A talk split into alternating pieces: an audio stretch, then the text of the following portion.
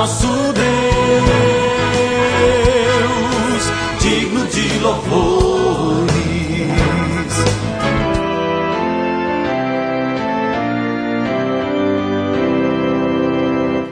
Amados em Cristo, a paz de Jesus a todos vocês.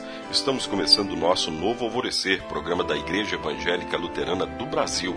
Se você quiser conhecer mais, o nosso site nacional é www.ielb.org.br. Aqui em Nova Venécia somos a congregação Castelo Forte, que fica no bairro Bela Vista, e eu sou o pastor Jarbas, trazendo para você hoje o texto bíblico de Abacuque 1, 3, que diz assim: Por que me fazes ver tanta maldade? Por que toleras a injustiça? Vamos meditar com o tema Maldades e injustiças. Cenas de violência chocam e assustam. O acesso a essas cenas multiplicou-se com o surgimento de novas tecnologias.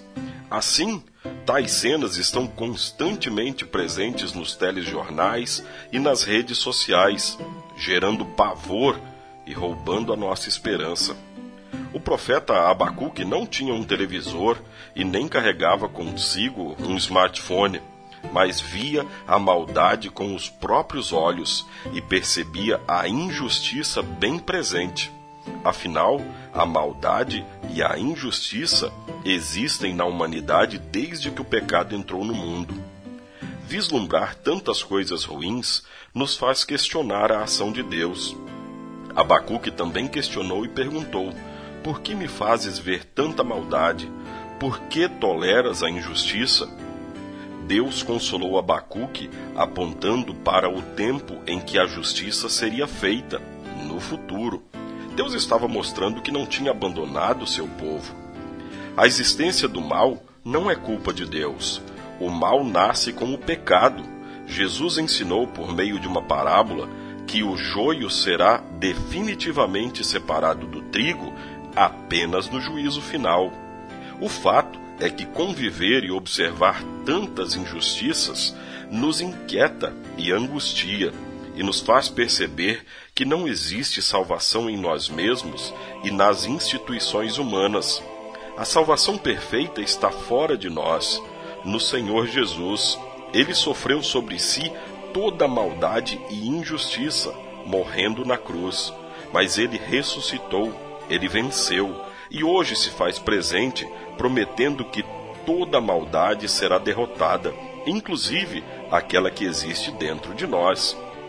E então os olhos acostumados a ver coisas ruins verão a luz da salvação. Enquanto isso, a luz do Espírito é percebida pelos olhos da fé, de maneira que, mesmo diante da dureza de nossos dias, a esperança continua viva, continua brilhante, pois nosso Deus está guiando nosso caminho. Oremos. Querido Deus, nos perdoe por questionar a tua soberania em meio às maldades e injustiças, pedimos o teu cuidado. Dá-nos sabedoria e força para perseverarmos na nossa fé. Em nome de Jesus. Amém. Você, querido ouvinte, nosso convidado para o culto deste sábado, dia 5, quando teremos a participação muito especial das crianças da Escola Bíblica Infantil. Pai nosso que estás nos céus, santificado seja o teu nome. Venha o teu reino Seja feita a tua vontade, assim na terra como no céu. O pão nosso de cada dia nos dá hoje, e perdoa-nos as nossas dívidas, assim como nós também perdoamos aos nossos devedores. E não nos deixes cair em tentação, mas livra-nos do mal, pois teu é o reino, e o poder, e a glória, para sempre. Amém. Agradecemos aos nossos apoiadores. A Flor de Seda, com sua loja no centro de Nova Venécia, ali bem pertinho da prefeitura. Telefone 3752 3066. Flor de Seda, tudo o que você deseja em moda íntima.